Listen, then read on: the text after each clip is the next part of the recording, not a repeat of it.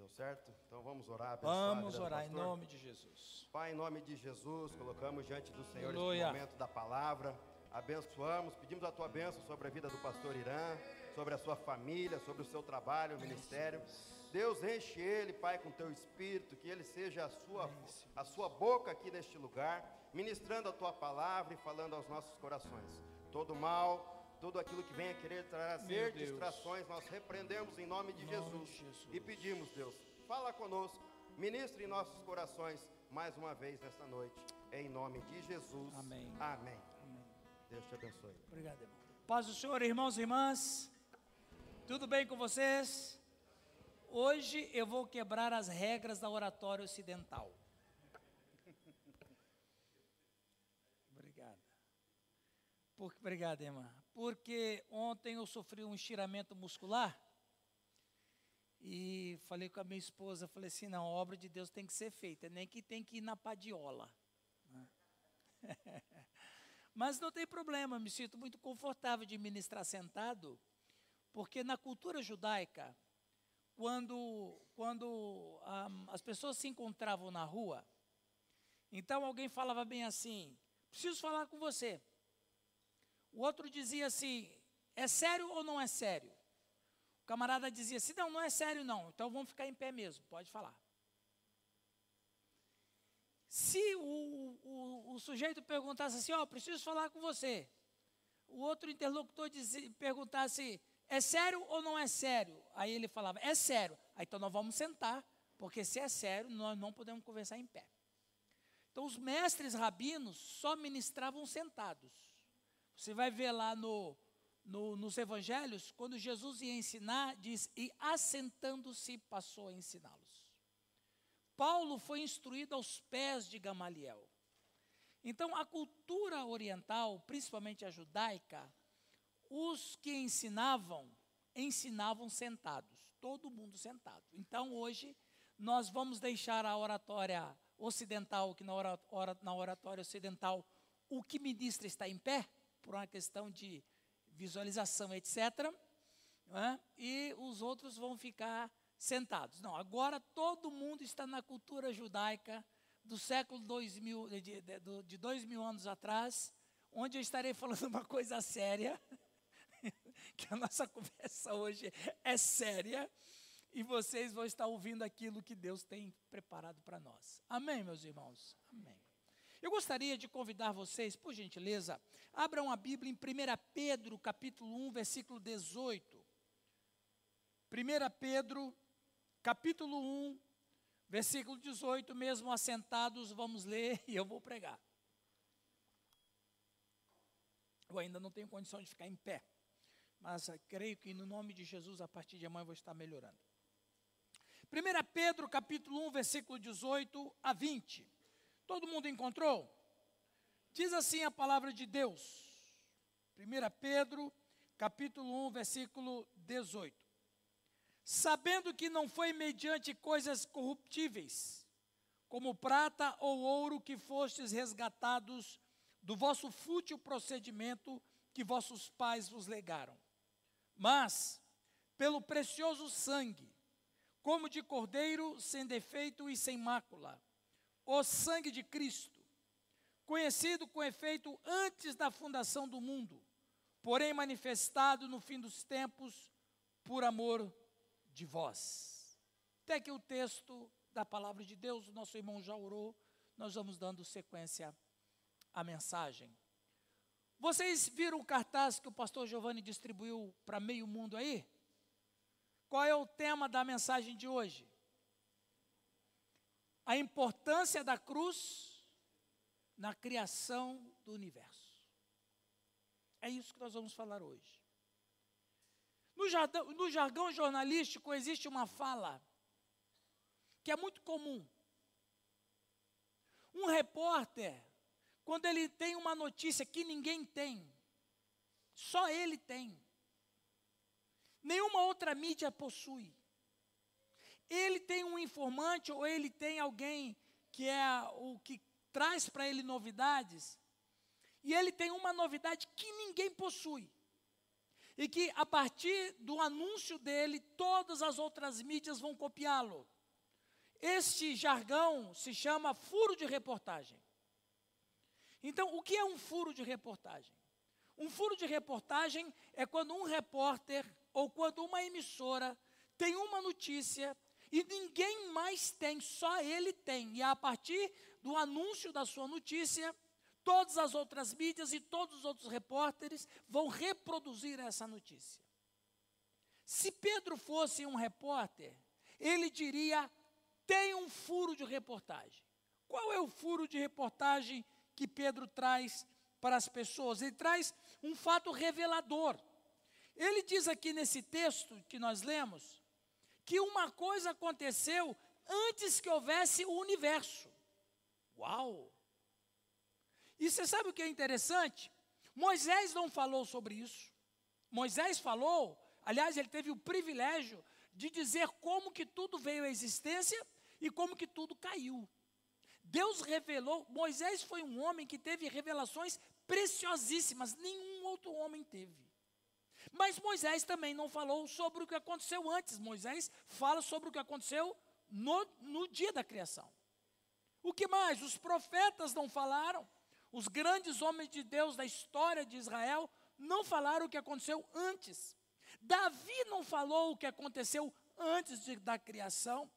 Salomão, nem toda a sua glória e nem toda a sua sabedoria, Salomão também compartilhou o que aconteceu antes. Só Pedro disse: Eu tenho uma, um furo de reportagem. E qual é a notícia que Pedro tem? Pedro traz a seguinte notícia: antes que houvesse mundo e antes que houvesse universo, foi estabelecido um pacto. Foi estabelecida uma aliança.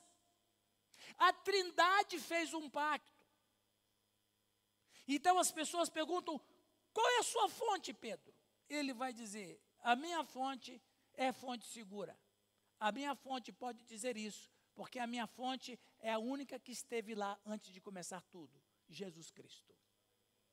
Interessante isso, que o João vai usar uma hipérbole em João capítulo 20, quando ele vai dizer que tudo que Jesus Cristo falou, se fosse anotar tudo que Jesus Cristo falou, não caberia no mundo livros para detalhar tudo o que ele falou. Isso aqui é uma coisa que os evangelistas não falaram também.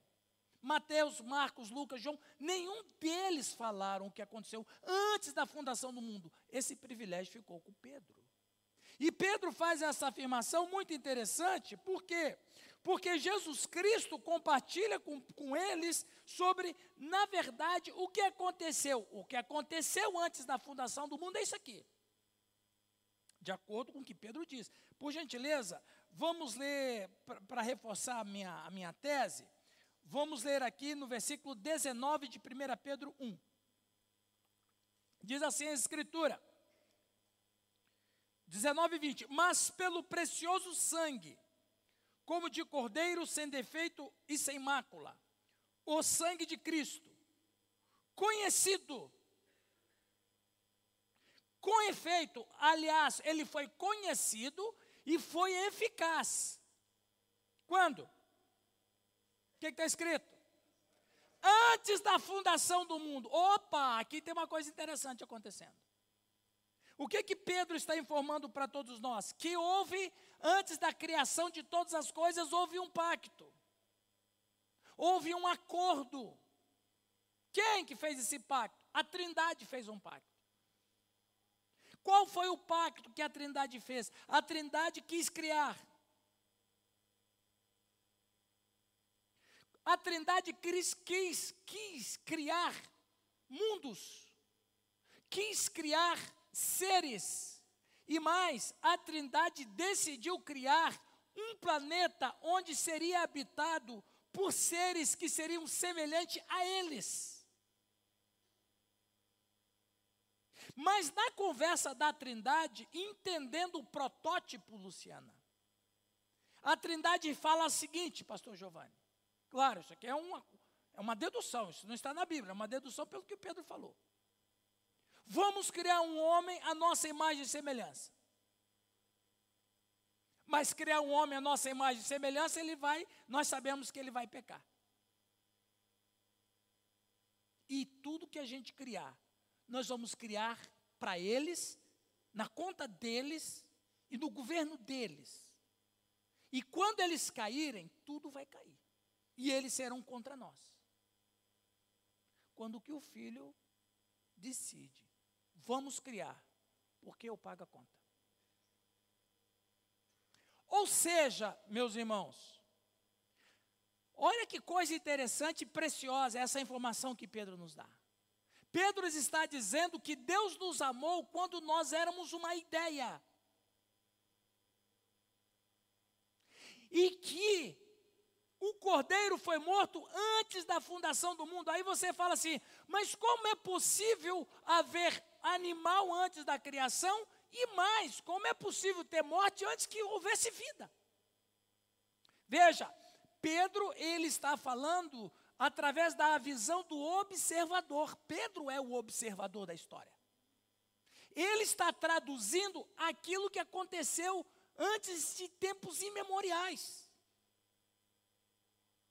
Pedro traduz o que aconteceu, e lá naquele dia, naquele pacto, quando a Trindade decide criar, e quando a segunda pessoa da Trindade decide pagar a conta, Pedro fala: essa, esta segunda pessoa da Trindade que decidiu pagar a conta foi Jesus, esse plano foi executado agora nos últimos anos. Os irmãos estão entendendo? Vocês estão me acompanhando? Estão me acompanhando? Então veja, isso é interessante. Qual é a importância? Qual é a importância da cruz na história do universo?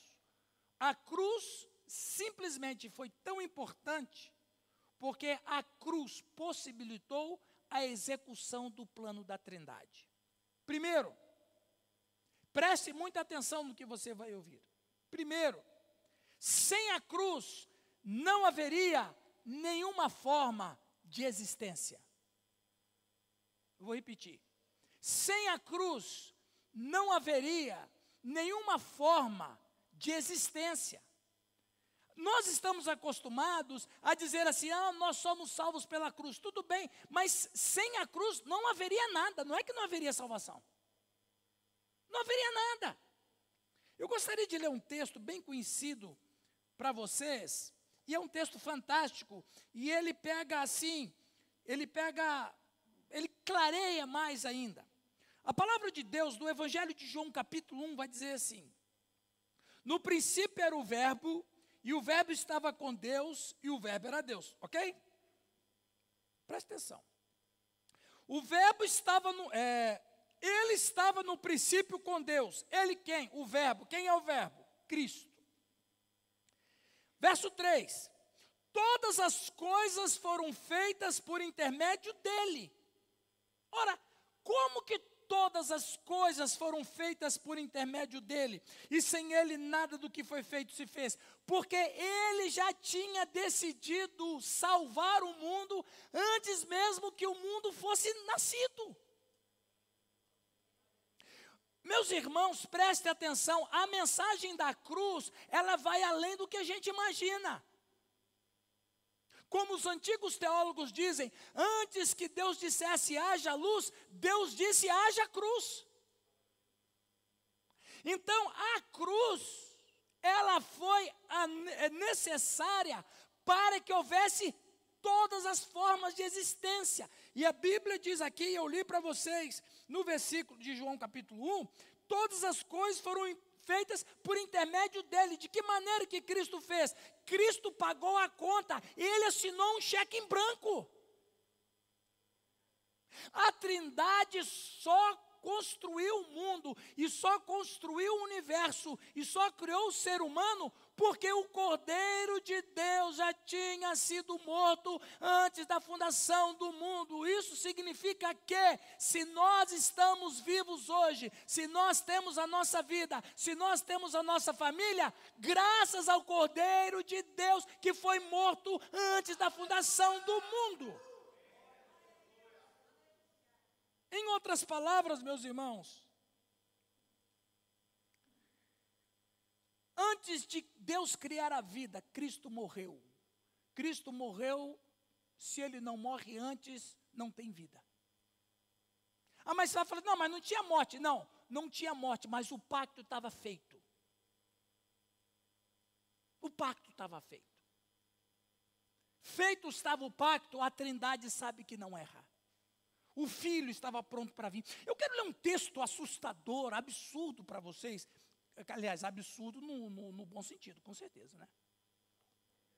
Porque a palavra absurdo do latim antigo, absurdum, ela não tem a conotação pejorativa que tem hoje. Absurdo no, no latim antigo significa uma coisa maravilhosa, uma coisa grandiosa, uma coisa fantástica.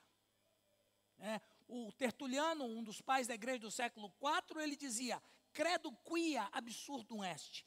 Creio porque é absurdo, ou seja, é maravilhoso, é fantástico. Olha só que texto absurdo, tá? Vocês podem falar isso aí também, tá? Se alguém falar bem assim, não, mas esse nome é feio. Não, deixa eu te dar uma aula de latim. Olha o que Paulo diz em Colossenses capítulo 1, verso 15. De 15 a 18. Este é a imagem do Deus invisível, o primogênito de toda a criação. Pois Nele foram criadas todas as coisas, nos céus e sobre a terra. Veja, nele foram criadas. Como nele? Na conta dele, naquilo que ele havia, naquilo que ele havia acordado antes do mundo. Ah, Paulo dizendo: Pois nele foram criadas todas as coisas, e a todas as coisas foram criadas, porque ele disse: Eu vou salvar assim que tudo se perder.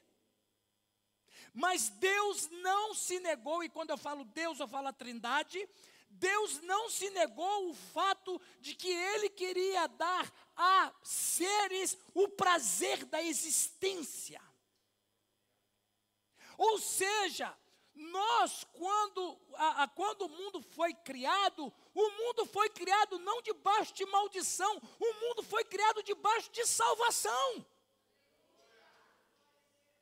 Veja, gente, o versículo mais importante da Bíblia não é João 3,16, que vocês sabem de cor, porque Deus amou o mundo de tal maneira que deu o seu Filho unigênito para que todo que nele crê não pereça, mas tenha vida eterna. Por mais que esse versículo seja lindíssimo, ele não é o mais importante. O mais importante é Gênesis 3,15. Quando Deus ali está falando no jardim, quando nossos pais pecaram, quando Deus vai dizer ali e diz para a serpente que a semente da mulher, gente, Deus nunca é pego de surpresa. Por isso que a gente tem que ter cuidado com certas músicas que cantam por aí. Eu não quero decepcionar Deus. Você nunca vai decepcionar Deus. Deus sabe quem é você. Deus é onisciente. Deus não foi pego de surpresa. Jesus não foi um plano B ali naquela hora. Olha, e a Trindade então, quando o homem peca, o, o, o, eles falam: bom, nós falamos que vai ter, então tem que ter, né? Não, já havia. O Satanás, ele, ele ficou frustrado porque ele não sabia do que aconteceu antes da fundação do mundo. Aquele dia, quando os nossos pais pecaram, não foi um dia de condenação, foi um dia de proclamar a salvação. Ou seja, gente, nós fomos criados e nós fomos, e por isso que o texto vai dizer que nós fomos é, é, pre, predestinados para a salvação.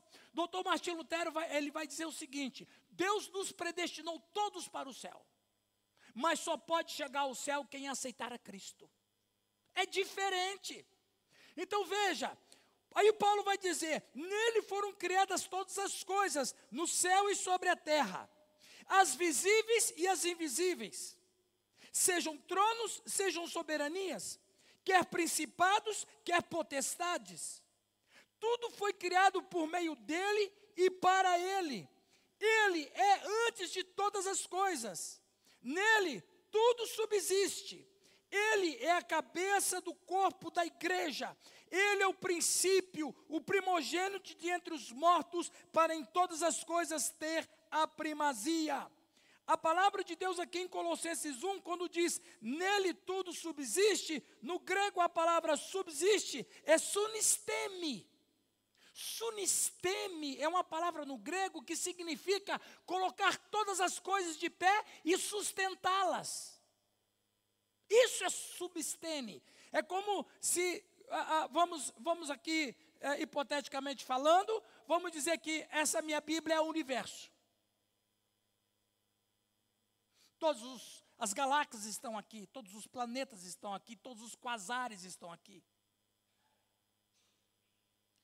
E o planeta Terra está aqui. Está tudo aqui. Isso aqui é o universo. Eu sou Cristo. Isso no grego é sumistene.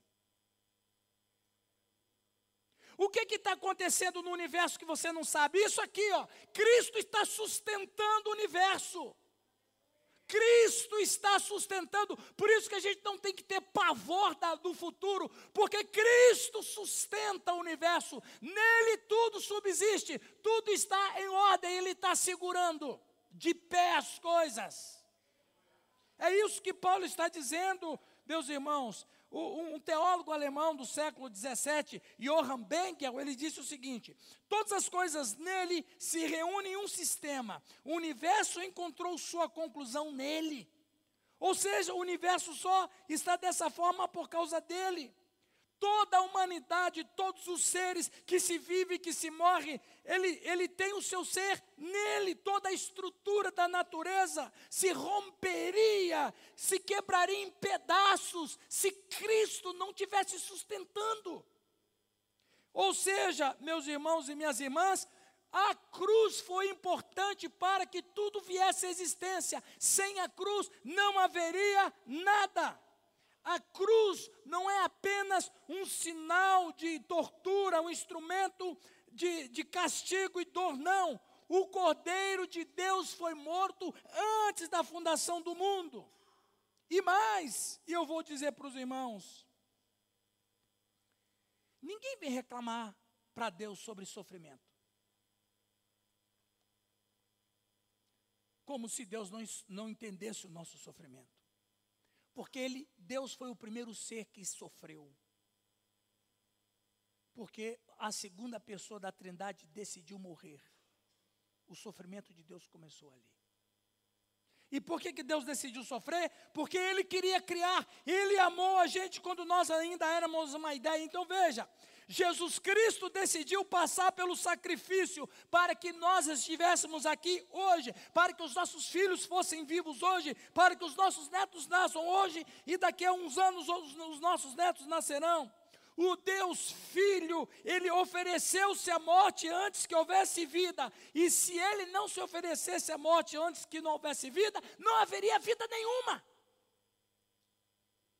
Então veja, a primeira coisa que Deus decidiu a partir da morte do cordeiro foi criar.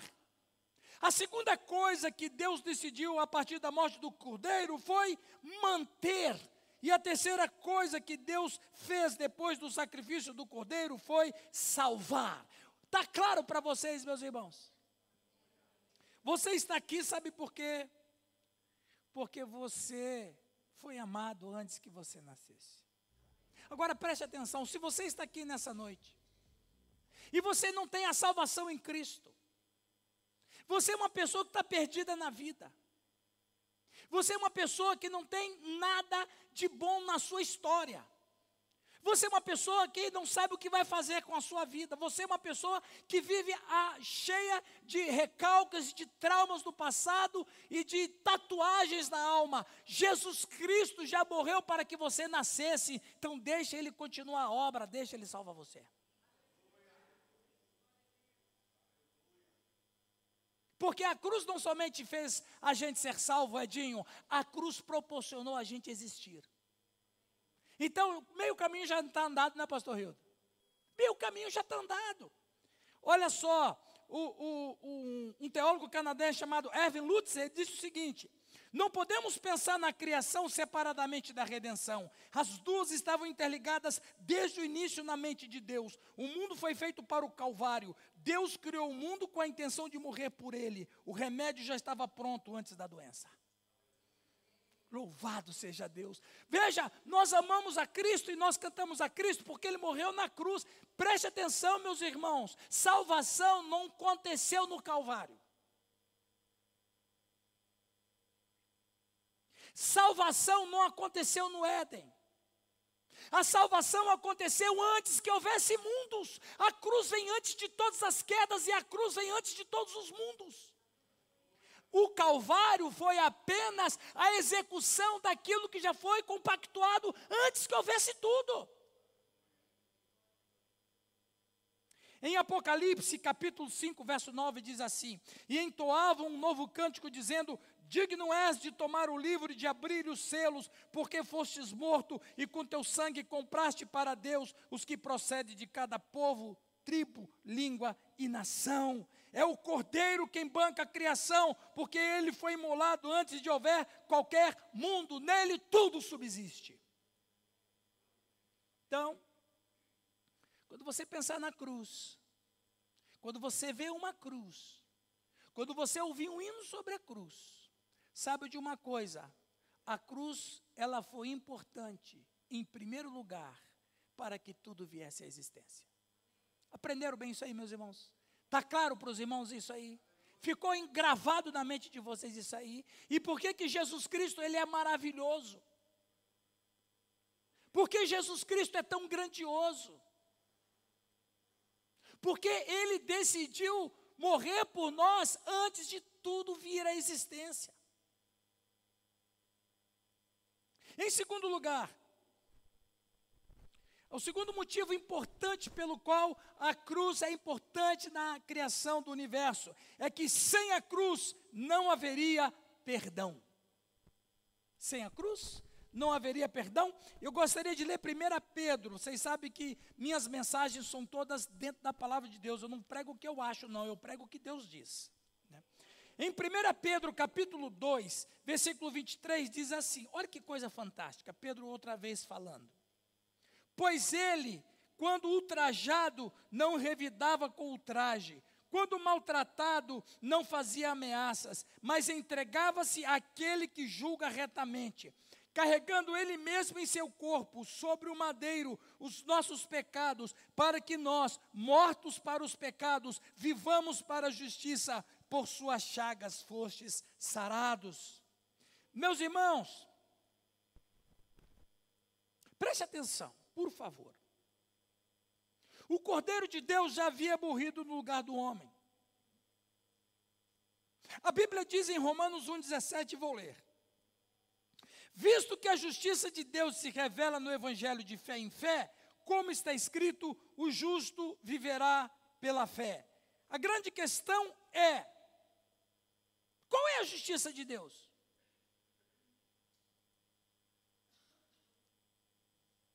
Qual é a justiça de Deus? Val, sabe qual é a justiça de Deus? Você tem que morrer. Eu tenho que morrer. Porque Deus falou: se comer do fruto, morrerás. Qual é a justiça de Deus? Alguém tem que morrer. Mas espera aí, Luciana, Deus ama você, Ele não quer que você morra. Então o que, que Deus fez? No começo, mandou matar um animal. Quem tinha que morrer era Adão e Eva. Mas quem foi que morreu? Um cordeiro. Veja, a justiça de Deus é que alguém tem que morrer, mas Deus não quer que você nem eu morra, porque Ele nos ama e fomos feitos a sua imagem e semelhança. Ele não quer que a gente morra, alguém tem que morrer. Então, na primeira parte da história da salvação, um animal morria em lugar do homem. Até que veio o Cordeiro de Deus. Eu quero ler um texto interessante com vocês. Em Mateus capítulo 3, versículo 13 a 15, quando João Batista vai batizar Jesus, diz assim: ó, por esse tempo dirigiu-se dirigiu Jesus da Galiléia para o Jordão, a fim de que João o batizasse. Ele, porém, o dissuadia, dizendo: Eu é que preciso ser batizado por ti e tu vens a mim? Mas Jesus lhe respondeu: Deixa por enquanto, porque assim nos convém cumprir toda a justiça. Então ele o admitiu. Algumas pessoas perguntam bem assim, é uma pergunta complicada de responder. Pastor, porque você sabe que tem pessoa que não pergunta que pergunta que é de Deus, não. Você sabe, né? Tem gente que não é de Deus, não. Fala assim, pastor, por que, que Jesus foi batizado se ele não tinha pecado? É mesmo, né? Aí então, aí então a gente tem que, né, Rose, a gente tem que dar uma resposta, né? Porque as pessoas pensam que a gente tem resposta para tudo. Então, e daí? Por que, que Jesus, ah, Jesus foi batizado para servir de exemplo? Não, essa não é a resposta certa. É uma coisa que vai, né? Sabe aquela história? Pai, por que isso aconteceu assim? Ah, por causa disso. Ah, o menino não entendeu nada, mas aceitou. É, é quando o pai não sabe responder, ou quando ele não vai entender a, a resposta, ele fala qualquer coisa e o filho, ah, tá bom. Então, tem pergunta que a gente tem resposta. E às vezes a resposta está muito, tá muito oculta. Então as pessoas perguntam, pastor, mas Jesus foi batizado, por que, que ele foi batizado se ele não tinha pecado? O próprio João Batista falou. Ah, não, ele foi batizado que é para dar exemplo. Ah, tá legal, mas não é isso não. Não é que, não é que é uma resposta mentirosa, nem é uma resposta fake, é uma resposta. Por que, que ele foi batizado? Essa palavra que Jesus dá para João é muito importante. Por quê? Porque, preste atenção, isso é importante você aprender. Você cristão tem que aprender isso aqui. Se Israel não tivesse se corrompido, se Israel não tivesse se envolvido com idolatria, se Israel fosse uma nação obediente a Deus, se Israel não sofresse deportações, no dia que Jesus nasceu, João Batista seria sumo sacerdote no templo. E o que, que fazia o sumo sacerdote, pastor Giovanni? Sacrificava um animal e intercedia por, pela nação. Preste atenção. O sumo sacerdote pegava no cordeiro, degolava o cordeiro, orava pelo povo, e se o sacerdote estava bom com Deus, Deus ouvia, se não, só no ano que vem. Então veja, o sumo sacerdote fazia isso para cumprir a justiça de Deus. Qual é a justiça de Deus? Qual é a justiça de Deus? Alguém tem que morrer. Jesus, ele vai até João Batista. Para Deus, quem é o sumo sacerdote? João Batista. João, você sabe que você é sumo sacerdote. E você sabe quem eu sou. Põe a mão em mim, para que a justiça seja completa. Eu vou, gente, eu fico arrepiado. No outro dia, o que, que o João fala? Eis o Cordeiro de Deus que tira o pecado do mundo. Eu sou um sumo sacerdote e eu pus a mão no Cordeiro. Jesus não foi batizado para dar exemplo para a gente ser batizado. Ele foi o sumo sacerdote tinha que tocar no Cordeiro de Deus. E por que, que o sumo sacerdote teve que tocar no Cordeiro de Deus? Porque na justiça de Deus alguém tem que morrer. Para quê? Para alcançar perdão. Afinal de contas, o que é perdão? Perdão é um mal que foi desfeito. Perdão é quando uma pessoa ofendida olha para o ofensor e diz: aquele mal que você fez para mim está desfeito. Agora, tem um problema aí. Por quê? Porque todos nós, todos, todos, todos nós, fazemos o mal contra Deus. Qual é a diferença entre o perdão que eu dou para a Luciana e o perdão que que Deus dá para mim e para a Luciana. É uma coisa interessante. Por quê? Por que, que o perdão de Deus é diferente da gente? Por uma razão, meus irmãos e, e minhas irmãs. No nosso caso, quando eu perdoo o pastor Rildo, de acordo com Efésios 2,13, Efésios 2,13 vai dizer que perdoar é permitir que a outra pessoa se aproxime. Então, quando eu perdoo o pastor Rildo, eu estou dizendo para ele: aquele mal que você fez para mim, não existe mais. Mas eu não posso apagar o pecado dele. Eu só posso permitir que ele se achegue a mim. Quem é que tem que, quem é o único que pode apagar pecado? Deus. Por quê? Porque na relação de perdão, eu sou um dia o ofendido, mas um outro dia eu vou ser o ofensor. Ou seja, entre nós não tem inocentes. Depende do estado que você se encontra. Porque tem dia que você ofende, tem dia que você é o ofendido. Entre nós não tem inocente. Mas e Deus? Deus é o único que não ofende ninguém e os nossos pecados ofendem a Ele. Então veja, o que é perdão? Perdão é o mal ser desfeito. Ok, mas qual foi o mal que foi feito? O pecado. Qual é a única maneira de apagar o pecado? A única maneira de apagar o pecado é um bem maior do que o pecado. Qual é o bem maior do que o pecado que precisa ser feito para eliminar o pecado? A perfeição. Jesus vai dizer isso em Mateus 5,48. Sede perfeitos como perfeito é vosso Pai Celeste. Se você for perfeito, você destruiu o mal. Qual o mal? O pecado.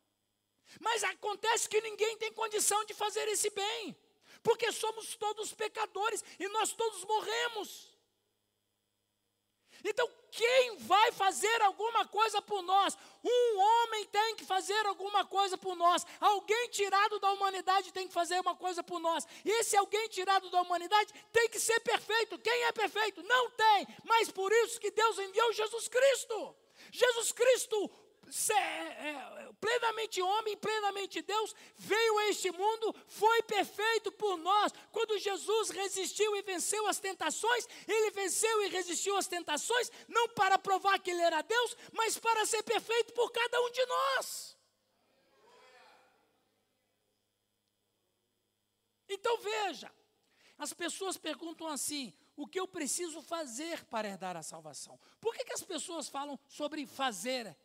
Porque, na verdade, todo mal feito só pode ser desfeito com bem. Mas esse bem nós não temos condição de atingir, que é a perfeição. Então, quando a gente aceita Jesus Cristo como nosso Senhor, como nosso Salvador, a perfeição dele, nós ficamos a perfeição dele, a sombra da perfeição dele. Por que, que Deus nos aceita? Porque Ele vê Cristo em nós. Por que, que Ele ouve as nossas orações? Porque Ele vê Cristo em nós. Por que, que Ele aceita o nosso culto? Porque Ele vê Cristo em nós. Nós estamos à sombra da perfeição do Cristo e por isso que, o, que Deus nos ouve. E é por isso que o Cordeiro foi morto antes da salvação do mundo, para que houvesse perdão. Os irmãos estão entendendo? Olha a importância da cruz, pastor Giovanni. É muito mais além do que a gente imagina. Gente, eu estou trazendo uma mensagem aqui muito profunda para vocês. Eu não estou falando uma coisa que vocês estão acostumados a ouvir, não, eu tenho certeza. Então veja, Colossenses 2, preste atenção. Colossenses 2, 13 diz assim: E a vós outros que estáveis mortos pelas vossas transgressões, por que mortos pelas vossas transgressões? Porque nós somos pecadores. E pela incircuncisão da vossa carne, vos deu vida juntamente com ele, perdoando todos os nossos delitos. Perdoando é diferente do perdão nosso. O perdão meu para a Luciana é o seguinte: Luciana, aquele mal que você fez para mim está desfeito, você pode se aproximar de mim. Esse é o nosso perdão. Mas eu não tiro a culpa desse pecado que você fez para mim. Só Deus pode tirar essa culpa. Ok? Aí ele diz aqui, ó tendo cancelado o escrito de dívida que era contra nós e que nos constava de ordenanças, o qual nos era prejudicial, removeu inteiramente, encravando na cruz e despojando os principados e potestades, publicamente os expôs ao desprezo, triunfando deles na cruz. Preste atenção. Em Colossos, que é onde Paulo escreve a carta aos Colossenses, em Colossos havia um sistema financeiro pujante. Tinha bolsa de valores, casas de câmbio, banco. Esse negócio que a gente conhece hoje de empréstimo, não tem uns empréstimos aí? Empréstimo consignado, que é a coisa mais linda do mundo. Você está precisando de dinheiro? Quem não está, né? A maioria de nós está, não é? Você está precisando de dinheiro? Vem aqui, pererê, tarará. Isso aqui não é novo, isso existe há muito tempo. Colossos era assim. Colossos emprestava dinheiro para as pessoas. Colossos tinha um sistema financeiro. É que, na verdade, a gente pensa que as cidades antigas eram tudo vilinha. Não, muitas eram vilinhas, mas muitas cidades do Império Romano eram cidades portentosas. Colossos era uma cidade riquíssima por causa do comércio e por causa do sistema financeiro em Colossos. Tem alguém que trabalha no sistema financeiro? Tem alguém que trabalha? Olha, Viu? Você ia ter emprego lá em Colossos, viu? Só que lá é o seguinte, aqui, qual é o teu nome? Ô Vinícius, o camarada vai lá pedir um empréstimo lá, lá no, na, sua, na sua empresa. Aí então, ok, o, o cara dá garantias, não é? Colosso também era assim. Aí o sujeito vai lá, naquele dia ele vai pagar o empréstimo com juro legal. Aí o que, que, que, a sua empresa faz? Passa um recibo para ele, que está pago. Aí o cara leva para casa.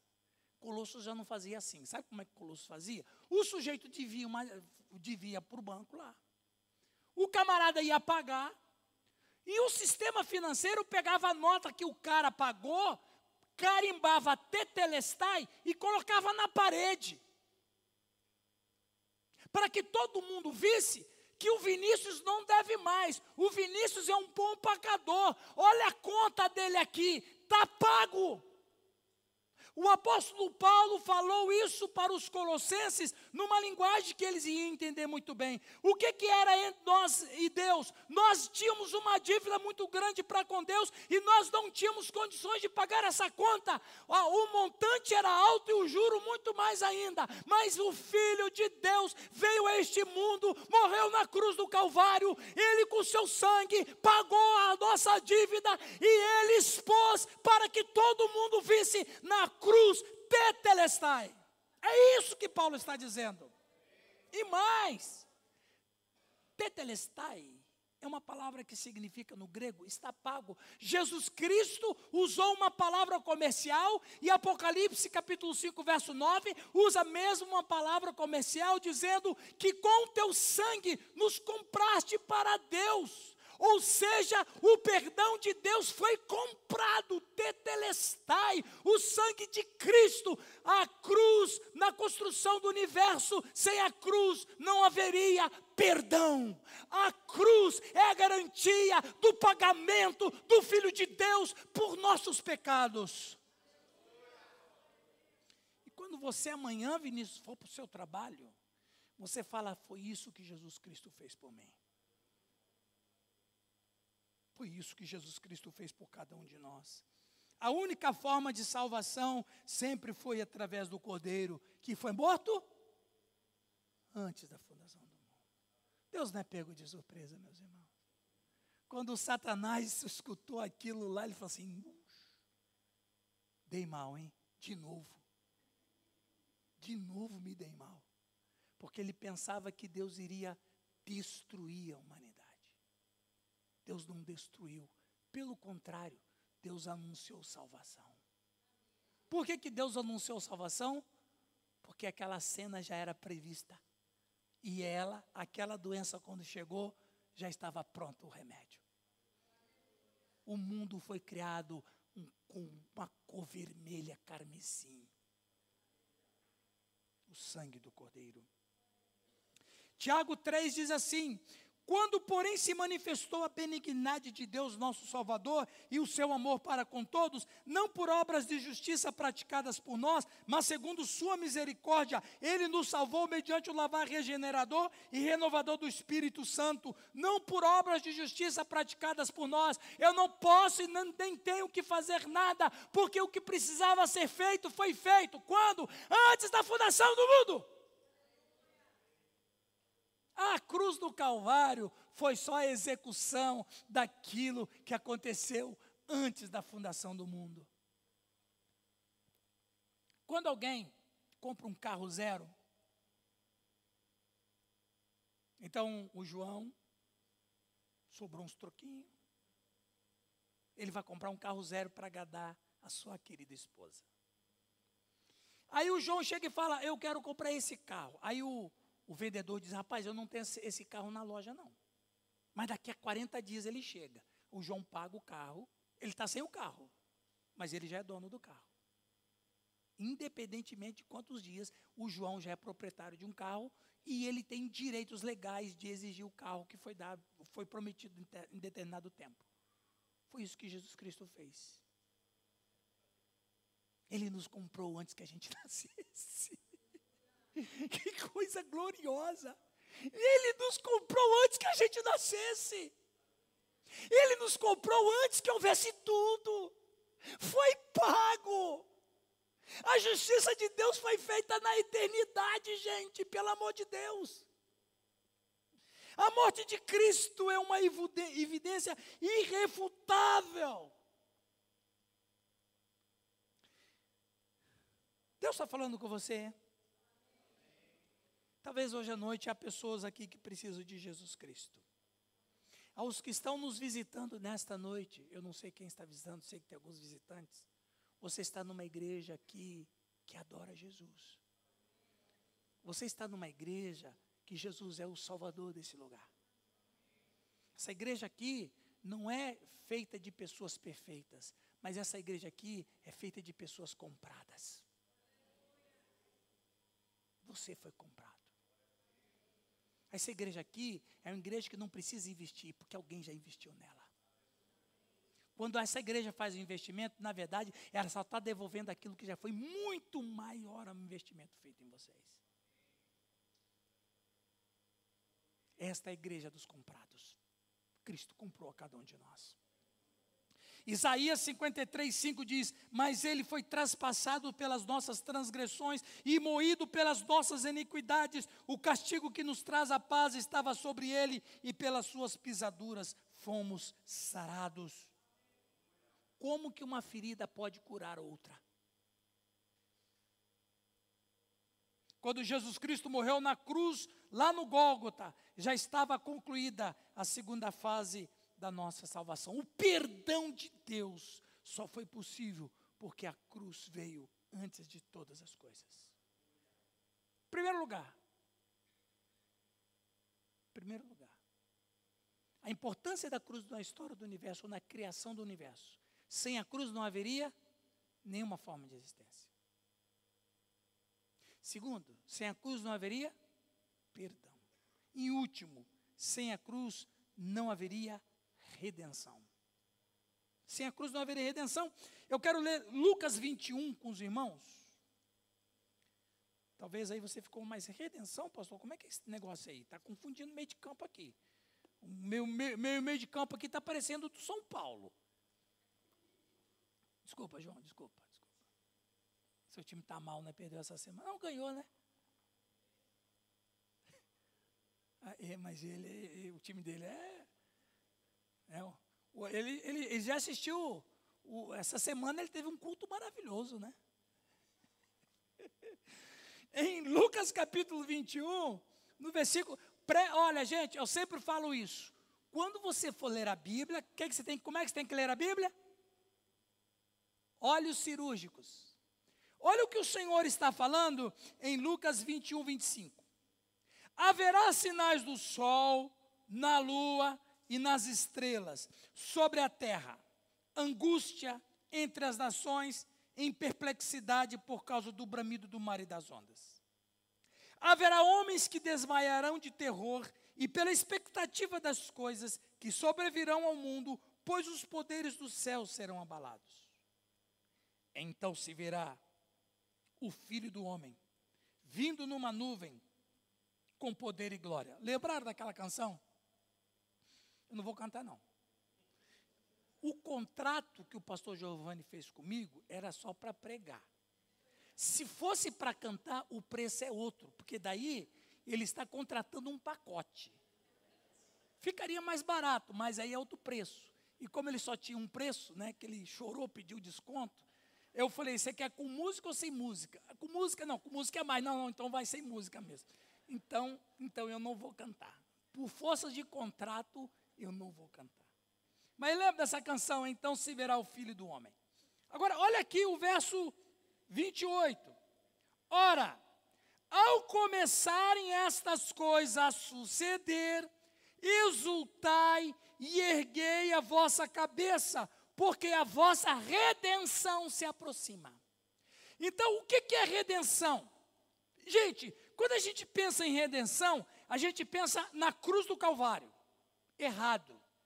A redenção, ela, ela não é a cruz do Calvário, a cruz foi um instrumento de execução. A redenção, na verdade, ela começou antes da fundação do mundo. O primeiro movimento da Trindade em relação à criação foi o cordeiro ter sido morto antes da fundação do mundo. E o que é redenção? Redenção é o ato ou efeito de redimir, que significa libertação, reabilitação, reparo. Então veja, o que é redenção? A gente, a gente está, a gente, nós conseguimos a redenção? Não, ainda não. A redenção não é agora. Agora, pensa assim, não sei se tem professor de matemática aqui, mas vamos trabalhar em estágios. O primeiro estágio foi o pacto da Trindade. O segundo estágio foi o nascimento do Cristo. E o terceiro e último estágio é a redenção. Então, o que, é a redenção? Veja, a redenção é a recuperação total e final da nossa história. A redenção ela começa no futuro, mas os primeiros passos começam com a salvação. Só pode ser redimido quem é salvo hoje. Só pode alcançar a redenção quem é salvo hoje. Salvo do quê? Salvo do pecado, salvo da condenação, salvo da morte, salvo do inferno, salvo do diabo, salvo de nós mesmos. A salvação começa aqui, a redenção é lá no futuro. Mas da onde você está falando isso, pastor? É o que Cristo falou. Porque quando ele voltar, ele está dizendo: quando o filho do homem voltar, erguei a cabeça, porque a vossa redenção se aproxima. Então, redenção não é hoje. A redenção é lá quando ele volta. E o que, que vai ser redimido? A redenção é algo definitivo. Preste atenção, gente. Redenção é algo definitivo. É algo absolutizado, não é mais provisório. Então veja: quatro redenções que estarão de acordo com a palavra de Deus. Primeiro, vitória sobre o diabo, seus anjos e seus servos. Diz Apocalipse 20, verso 10: O diabo, o sedutor deles, foi lançado para dentro do lago de fogo e enxofre, onde já se encontra não só a besta, como também o falso profeta, e serão atormentados de dia e de noite pelos séculos dos séculos. Então, o diabo está presente hoje aqui, não está? Ele não perturba a gente? Perturba. Está certo, ele está ele tem, ele tá muito delimitado, ele não pode fazer tudo o que ele quer, a presença de Deus está aqui, o reino de Deus está aqui, a igreja está aqui presente, então ele não pode muita coisa, mas ele está aqui. Mas da redenção, ele será banido da nossa presença. Enquanto ele está aqui, não está redimido ainda.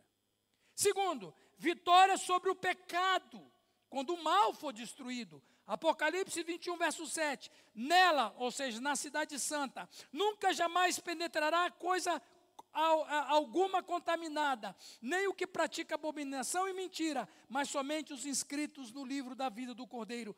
Nós temos mal ainda, não temos? Temos, a gente não peca?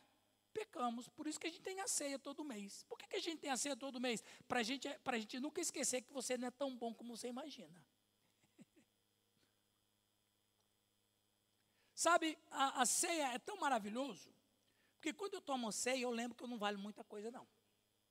Então, a redenção não está aqui, porque nós pecamos, a gente sofre, a gente sente dor, o nosso corpo envelhece. Então a redenção não acontece aqui, porque a redenção é uma restauração total e definitiva. Nós não estamos restaurados total e definitiva. A morte está aqui ainda, né? nós sofremos ainda. Mas naquele dia vai ter vitória sobre o pecado e sobre todo o mal. Redenção é lá. Terceiro, vitória sobre os ímpios quando forem condenados eternamente. Apocalipse 20, verso 15.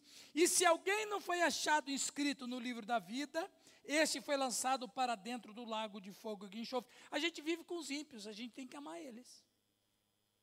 Pensa uns camaradas que é cheio de demônio que fica prejudicando a gente. Pensa num camarada que fica é, provocando você porque você é cristão. Não dá vontade de chegar e falar assim: Senhor, consuma esse infeliz. Ou, ou, outros cristãos que dizem assim: Senhor, eu queria ter o ministério de Elias. Quando ele não gostava muito do cara, ele mandava o fogo descer. A gente tem que conviver com os ímpios, com os caras que perseguem a gente, com os caras que fazem maldade, com os caras que apoiam o aborto. tem que conviver com esses caras. Que é coisa horrorosa, aborto é uma coisa horrorosa. Nós temos que conviver com pessoas que agridem a nossa fé. Nós temos que conviver com pessoas que não aceitam a nossa fé, mas a gente tem que aceitar o que eles querem viver. Mas não quer aceitar a nossa fé. Não quer aceitar o que a gente acredita. Mas a gente tem que aceitar o estilo de vida que eles querem. A gente tem que conviver com eles, tem que amar eles, tem que orar por eles. Então, não está redimido ainda. Vocês estão percebendo? Nós temos luta. Quando é que isso não vai ter mais? Quando ele voltar. Amém. E último. Ah, eu deixei o melhor por último. Vitória sobre a morte na ressurreição dos mortos, quando ela finalmente será destruída. 1 Coríntios 15, 26. O último inimigo a ser destruído é a morte. Ah, o último. Foi o primeiro, tem que ser o último, né? O primeiro inimigo não foi a morte, pastor Giovanni? Quem é o último? Tá certo, né? 1 Coríntios 15, 52. É, no momento, num abrir e fechar de olhos, ao ressoar da última trombeta, a trombeta soará, os mortos ressuscitarão incorruptíveis e nós seremos transformados, porque é necessário que este corpo corruptível se revista de incorruptibilidade e que o corpo mortal se revista de imortalidade. E quando este corpo corruptível se revestir de incorruptibilidade, o que é mortal se revestir de imortalidade, então se cumprirá a palavra que está escrita: tragada foi a morte pela vitória. Onde está, a morte, a tua vitória? Onde está, a morte, o teu aguilhão? Não tem mais morte, a vida triunfou sobre a morte. Teremos corpos glorificados, aleluia corpos que não sofrerão mais dores, corpos que não sofrerão mais nada, corpos que não mais padecerão diante da morte. Hoje a gente morre, hoje a morte machuca a gente, mas na redenção, a morte não existirá mais. A redenção só é possível por causa da cruz que foi estabelecida antes da fundação do mundo. Agora tem outro detalhe. Não é só a gente que vai ser redimido. Olha, olha que texto fantástico, absurdo. Vou ler para vocês. Romanos capítulo 8, verso 19. A ardente expectativa da criação aguarda a revelação dos filhos de Deus. Preste atenção, Paulo está dizendo aqui que a criação está torcendo para a gente se converter. Por quê? Vou ler, depois eu respondo, vou ler o resto. Pois a criação está sujeita à vaidade, não voluntariamente, mas por causa daquele que a sujeitou. Na esperança de que a própria criação será redimida do cativeiro da corrupção para a liberdade da glória dos filhos de Deus. Por quê? Por que, que a criação está no cativeiro da corrupção?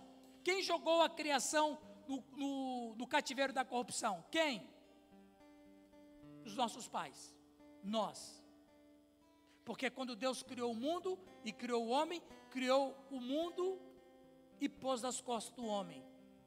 Quando o homem estava em pé, o mundo estava em pé. Quando o homem caiu, toda a criação caiu. Como é que a única maneira da criação ser redimida? Quando o homem ficar de pé outra vez. Quando é que a gente vai ficar de pé outra vez? quando Cristo voltar e a gente ressuscitar dentre os mortos. É isso que Paulo está dizendo. A criação está torcendo para que pessoas se convertam. Porque sabemos que a toda a criação, a um só tempo, geme e suporta angústias até agora. Você sabe que uma estrela, ela é tão bonita aos nossos olhos, mas ela na verdade é um cadáver. Porque ela já morreu. Só que o, o, o brilho da explosão só chegou agora. Por mais que as estrelas são temas de romance e de poemas, você está oferecendo um, um cadáver para a menina. Olha, meu amor, aquela estrela. Oh, meu amor, você está me oferecendo um cadáver? Mas é um cadáver até bonitinho, não é? Estrelas morrem por causa dos nossos pecados. O universo está morrendo por causa dos nossos pecados. E não somente ela, a criação, mas também nós, que temos as primícias do Espírito, igualmente gememos no nosso íntimo, aguardando a adoção de filhos, a redenção do nosso corpo. A cruz de Cristo, ela é a única que possibilita a nossa redenção. Nesta noite, talvez você precisa se encontrar com a cruz de Cristo. Quero concluir essa mensagem perguntando: a cruz de Cristo foi o suficiente para você vir à existência? Você já está no meio do caminho. Só basta você agora aceitar a Cristo para que a cruz de Cristo complete a obra na sua vida. Já imaginou você perder o céu por tão pouco espaço de distância? Há muitos anos atrás, foi feito um folheto muito atraente. Errou o céu por 45 centímetros. Quando você lê o folheto, é um folheto antigo. Quem que já leu esse folheto? Vai revelar a idade, hein? mas quem foi que já leu esse folheto? Eu sei que vocês leram, mas vocês não querem revelar a idade. Aí o folheto assim, errou o céu por 45 centímetros. Quando você lê o folheto, aí no folheto está dizendo, é uma pessoa que só sabia tudo aqui, mas não desceu para o coração. Não creu. Não tomou posse. O Cordeiro de Deus foi morto antes que você abrisse os olhos para esse mundo. Então eu te convido, antes que você feche os olhos para este mundo, abra o seu coração para o Cordeiro. Aleluia. Ele foi morto antes da criação do mundo. Vamos orar. Pai, nós te agradecemos nessa noite, porque o seu amor vai além do que a gente imagina. Senhor, eu não conheço a vida de ninguém aqui, mas o Senhor sabe, nesta noite, quem está aqui, que está procurando se encontrar na vida, pessoas que têm problemas de culpa, de consciência que acusa, Ó oh, Senhor, que teu Espírito Santo visita esta vida agora, em nome de Jesus. Eu quero orar por esta pessoa agora, Pai, em nome de Jesus. Que essa pessoa venha render-se a Jesus Cristo agora. Para que ele aproveite a redenção que se aproxima, aleluia. Se a tua palavra falou o coração de alguém aqui, Senhor, se alguém teve o privilégio de ouvir a voz do teu Espírito Santo, que essa pessoa esteja orando assim, repita comigo, repita baixinho, no íntimo do seu coração, repita essa oração que eu vou fazer. Repita na mente, Deus vai te ouvir. Senhor Jesus, eu sou um pecador, eu preciso de Ti. Hoje eu ouvi na Sua palavra que o cordeiro foi morto antes da fundação do mundo. Ou o Senhor já me amava, antes mesmo de eu vir à existência, mesmo sabendo que eu iria pecar. Mas nessa hora, eu abro meu coração, te recebo como meu Senhor e Salvador, perdoa os meus pecados, me faça uma nova criatura, me faça ser um filho de Deus. Eu preciso ser um filho de Deus. Escreve meu nome no livro da vida, para que eu participe da redenção que se aproxima. Em nome de Jesus. Eu gostaria de orar mais uma vez, todos de olhos fechados. Se você fez essa oração comigo, levanta a tua mão que eu quero orar por você. Você entregou tua vida a Jesus? Amém. Deus te abençoe. Amém. Deus te abençoe. Amém, Deus te abençoe. Mais alguém? Amém, Deus te abençoe. Amém, querida, Deus te abençoe. Ô pastor Giovanni, hoje houve salvação nessa casa. Aleluia. Senhor Deus, eu quero te agradecer por essas pessoas, irmãos e irmãs. Aleluia. Aleluia. Que ouviram a voz do teu Espírito Santo e decidiram para Jesus. Pai, eu quero orar que Satanás não venha arrebatar o que foi semeado mas que esta semente possa produzir frutos para a eternidade. Abençoa-os em nome do Pai, do Filho e do Espírito Santo. Amém. Uma salva de palmas de louvor a Deus.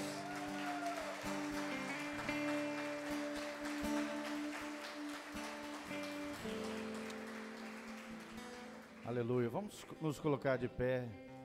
Canção do Apocalipse. A você, música. Você que fez a oração para Jesus procure o pastor Giovanni o pastor Rildo.